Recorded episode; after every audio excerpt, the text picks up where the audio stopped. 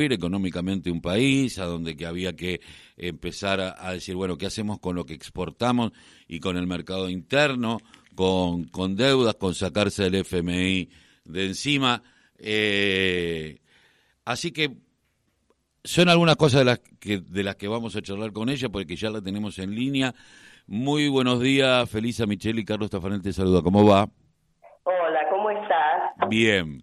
Eh, gracias por atendernos. No, yo decía, eh, vos te tocó ser eh, primero la primer ministra de Economía mujer, digo, cuando todavía el impulso tan grande de las organizaciones feministas que existen desde el siglo XIX, pero no habían tomado la corporización que tomaron años después.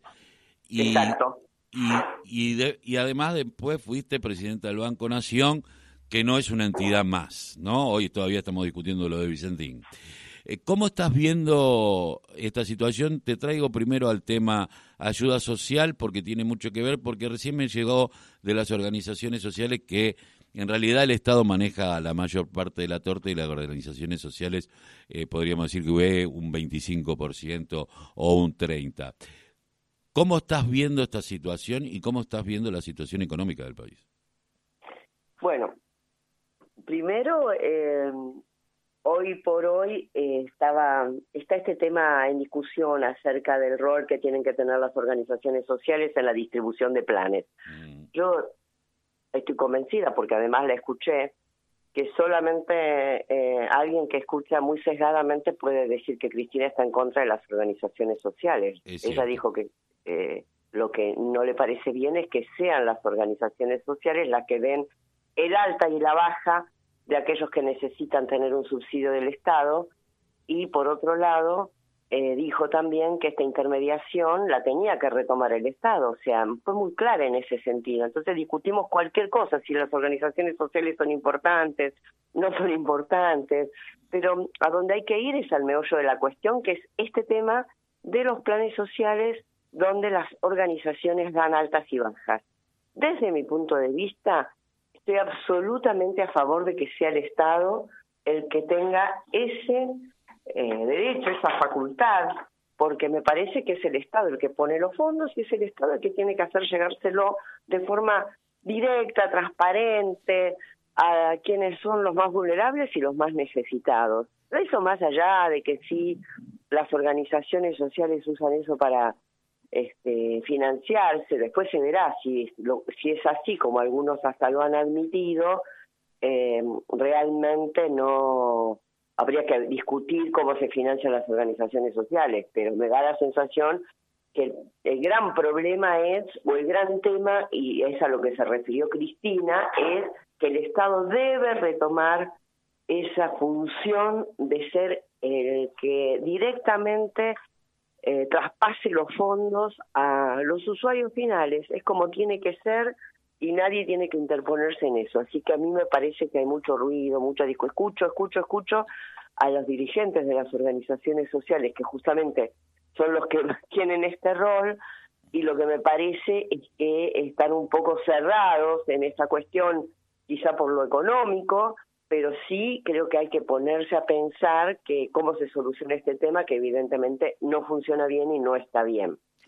y bueno, eso es mi, postura, ¿no? Este, por otro lado, creo que eh, la situación económica es complicada, es delicada, por su, eh, obviamente que los planes sociales deben continuar, eh, son una este, facultad que tiene el Estado para hacer que la gente esté un poquito mejor, o pase esta, toda esta época de crisis eh, no tan mal, mal, pero no tanto, y por lo tanto deben continuar. Así que me parece que esas dos cosas son importantes, ¿no?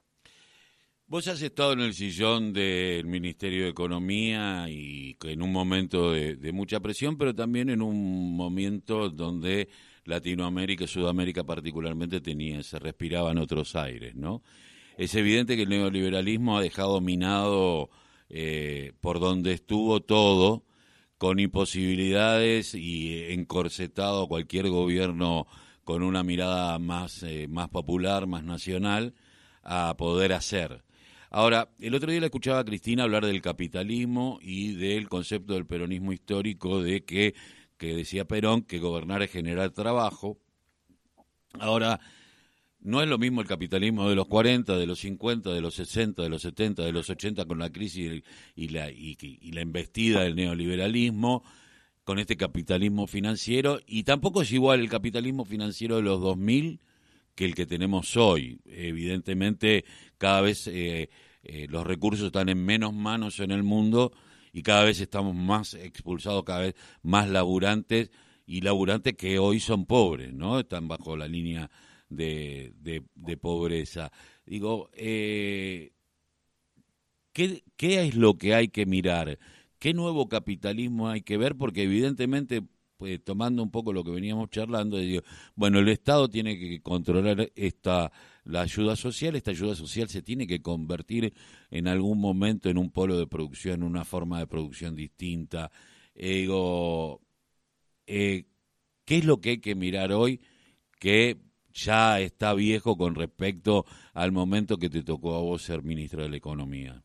Bueno, son, hay, como vos decís, grandes diferencias. Hace 20 años prácticamente que han transcurrido desde aquel año 2003 en que Néstor Kirchner ganó las elecciones y empezó todo un proceso de transformación.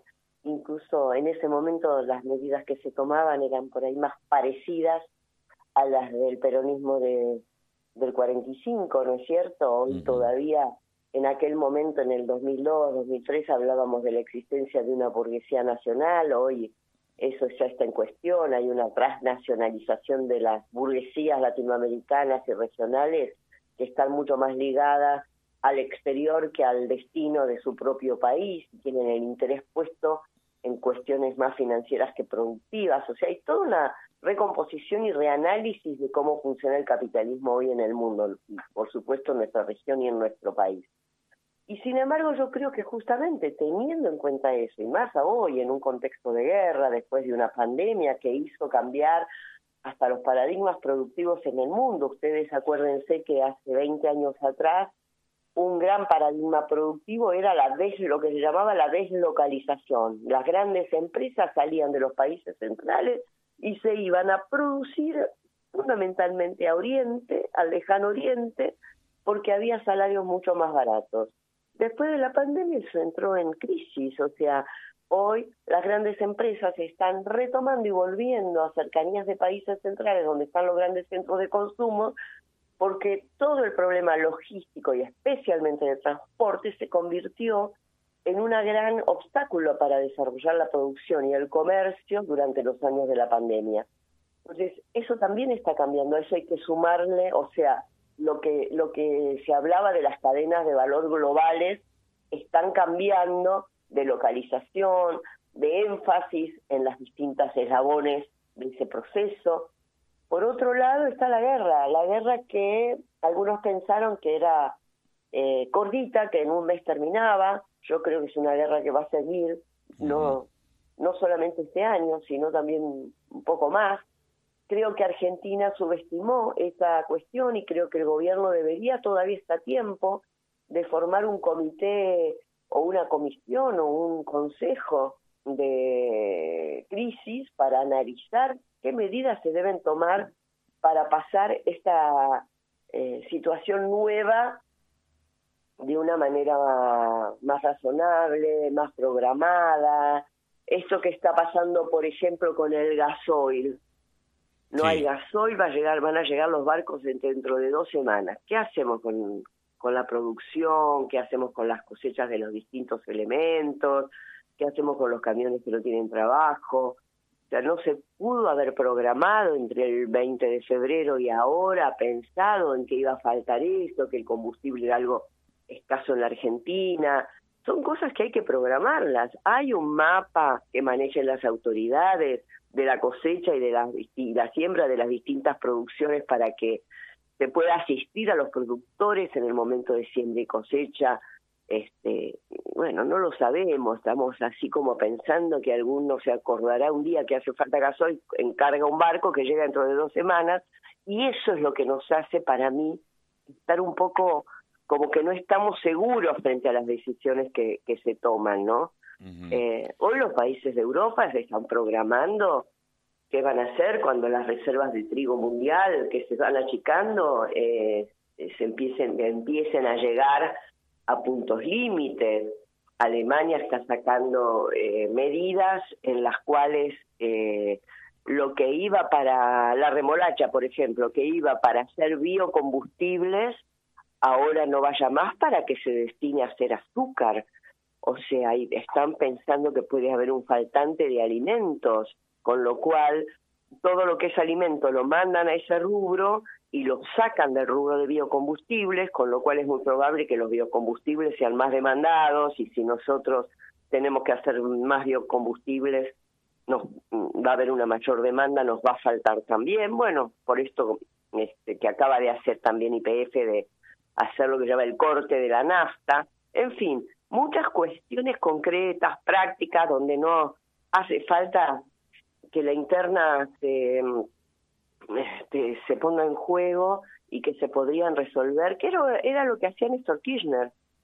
Néstor Kirchner no hablaba de grandes cuestiones, iba y hacía pequeñas cosas, una línea de crédito para un sector hoy, un aumento salarial chiquito para otro sector hoy, una inclusión jubilatoria, no eran cuestiones épicas que nos cambiaban la vida. Esta metodología yo creo que debe continuar y quizá lo que tiene que ser distinto es el contenido en algunas cosas, en otras tiene que ser igual. Acumular reservas es algo que venimos pidiendo muchos economistas del espacio desde el primer día que asumió el gobierno, sabiendo que el 20 y el 21 iban a ser dos años excelentes en materia de saldo comercial y no se guardó ni un dólar y hoy entonces hay que cerrar las importaciones por esa falta de previsión.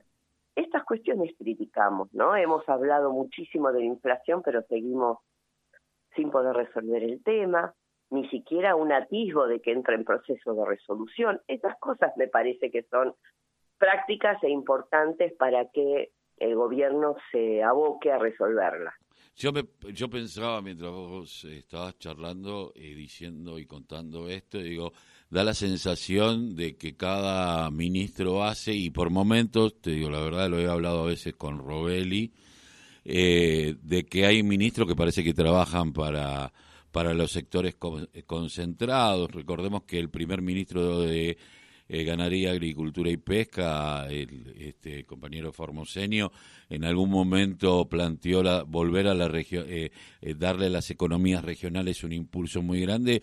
Llega Domínguez y pone todo en la pampa húmeda, ¿no? y, y son estas cuestiones que uno dice, ya tendríamos que tener, o sea, en el Estado, es decir, si saber cómo se mueve, porque no es que el peronismo no fue nunca gobierno, sabe de los resortes del Estado, sabe cómo encontrar esa información. Digo, eh, podíamos, está bien, nos agarró la pandemia, es cierto, pero también fue un tiempo en donde se podría haber utilizado para justamente esto. A veces da la sensación de que eh, cada uno eh, toca una música distinta en esta orquesta, ¿no? Y, a mí me, me, preocupa porque yo está, el, eh, lunes vamos a hablar con María Rosa Martínez, la diputada, quien tiene un proyecto de la vuelta al campo, ¿no? Y digo, está re bueno, pero si no hay una política pública que después, venga quien venga, la continúe, es muy difícil proyectar cualquier cosa. No, yo comparto plenamente lo que vos estás diciendo me gustó esto de que es una orquesta donde cada uno toca por ahí una melodía distinta, ¿no? Eh, me parece que algo de eso hay. Además hay un ritmo de gestión de las cosas públicas del Estado muy lento. Eh, me parece que también esto de, eh, bueno, los ejemplos, por ejemplo, lo que estaba poniendo con respecto al gasoil, lo digo porque es el tema del día prácticamente, ¿no? Eh, creo que el propio presidente tiene que mm, decidir a, tomar esas medidas. Eh, yo no concibo para nada, y vos me pediste una comparación con, el hace 20 años atrás, eh, un estilo de gestión donde el presidente diga, este, bueno, me hacen internas, no puedo tomar las decisiones, y por otro lado diga, sí, yo tengo la lapicera, y por otro lado se hable de que los ministerios hay este, uno de cada palo y por lo tanto no se pueden poner de acuerdo para, para resolver temas. Eh, ¿Vos te imaginás, Carlos, cómo era Néstor Kirchner llamaba un ministro y le decía, mañana quiero anunciar, no sé, pongamos este eh, un tema, voy a, vamos para hablar al FMI, ¿no? este, imagínate yo diciéndole, bueno, no, porque mi secretario de finanzas no lo quiere firmar y el presidente del Banco Central. Mañana a las 10 de la mañana lo tenés acá para dárselo a Zanini, que era el secretario legal y técnico, que lo mire el, el decreto y no había cuestión de discusión. Él tenía la lapicera y la usaba. Yo creo que el presidente tiene que usar la lapicera, tiene que ponerse más encima de los temas, no sobrevolarlos por arriba. Y eh, no, no está bien que el propio presidente diga eh, yo me veo impedido de decidir, porque cuando dice eso se está debilitando a sí mismo y eso hace más difícil que los demás, incluso miembros de sus gabinetes, eh, actúen en consecuencia reconociendo una autoridad que él mismo se desgasta al decir eh, es una situación complicada, difícil, no sé si mandamos no mandamos, las retenciones, esto y lo otro. En fin, me parece que hay eh, una visión de que este, vamos a durar hasta fin del 2023, no hagamos muchas olas, pero el problema es este cómo transitamos este año y medio que todavía falta con la gente pasándola bastante mal, ¿no? Eh, mira, yo eh, me venían cosas de, de, muchos compañeros, uno que, que por supuesto eh, fue alguien que, que, marcó mi vida y que seguramente la, la tuya también, que fue el Pacha, que una vez me dijo el peronismo no pide permiso. Claro. Exactamente, el, exactamente. El, peronismo no pide permiso. Y como el peronismo no pide permiso, a veces yo me pregunto, el día que dijo yo soy socialdemócrata y dije, no vamos a poder funcionar como un sistema parlamentario porque este es un sistema de jefes de Estado. Entonces digo, a mí lo que me... Eh, lo, hay, hay veces que digo, no hagan ola. Ahora, cuando Néstor asumió eh, todavía no estaba el, concepto transversal, con 22% de, de, de los votos nada más, con un dualdismo que quería, y, o sea, y sin embargo, no es que no había internas. No es que no había diferentes miradas. O alguien se olvida que Néstor subió como el chirolita de Dualde, ¿se acuerdan? Eh, eh, todo el mundo decía, no. Vos, tengo, todos. Entonces, este, él fue tomando decisiones que fueron empoderándolo a él, a todo su gobierno y con el respaldo de la gente, que es lo más importante, ¿no? Si vos tomás decisiones pero son contrarias al interés nacional y popular, obvio que la gente no te va a respaldar y vas a tener cada vez menos mm, fuerza propia y menos poder. Este, la gracia de gobernar creo que consiste, sobre todo si sos peronista, en este trabajar para la, para que el pueblo esté bien, ¿no? y tener el poder es ejercerlo. Y, tal cual, eh, tal, cual, eh, El otro día pensaba, al final el enemigo entendió mucho más a Gramsci en esto de construir una hegemonía y una en la lucha cultural que, que, que, que, el propio nacionalismo popular. Pero bueno, eh, Felisa, desde la CNSP, que, que Corriente Nacional y Popular 25 de mayo. Sé que estás trabajando, pero aparte estás trabajando en algunas eh, cosas en profundidad. ¿En qué, en, qué, ¿En qué lugar estamos hoy? Hoy estamos trabajando fuertemente para que la militancia no decaiga. Existe una desazón en muchos compañeros que han militado fuertemente para que el macrismo se vaya de, del gobierno, han militado mucho para llegar a que este gobierno gobierne y que ahora están un poquito pinchados. Y si querés un poco decepcionados de, como dijo Cristina, desilusionados, desesperanzados, pensando que muchos de los sueños que teníamos no se están cumpliendo, ¿no? Pero eso hay que remontarlo, hay que trabajarlo, porque lo único que nos va a salvar es la militancia política, no hay otra. Dentro de lo que dijo Cristina, del marco de unidad, eso hay que sostenerlo, mantenerlo, sin unidad el peronismo, del peronismo eh, no hay proyecto nacional posible. Eso me parece fundamental. Y por otro lado, creo que la conducción es de la compañera Cristina, es el cuadro político más lúcido y más importante que tenemos en nuestro país, con una incidencia y una presencia en lo regional impresionante.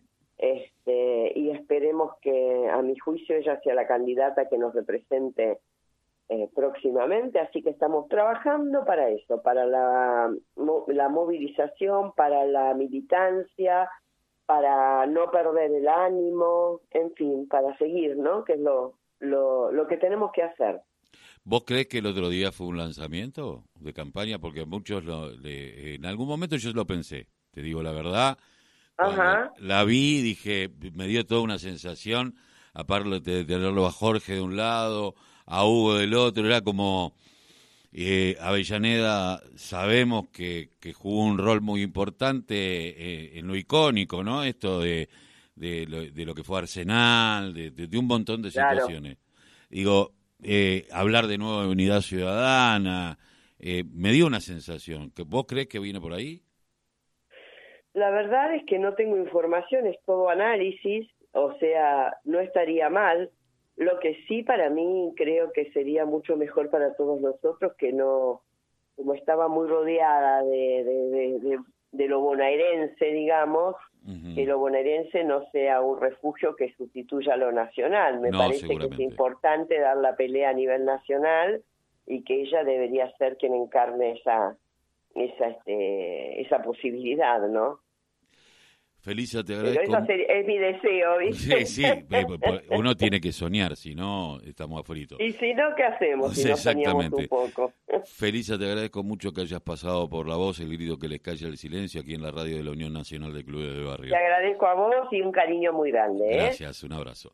Estábamos hablando con Felisa Micheli, quien fue, sin lugar a dudas, eh, la primera mujer ministra de Economía, presidenta del Banco Nación y, y tantas otras cosas.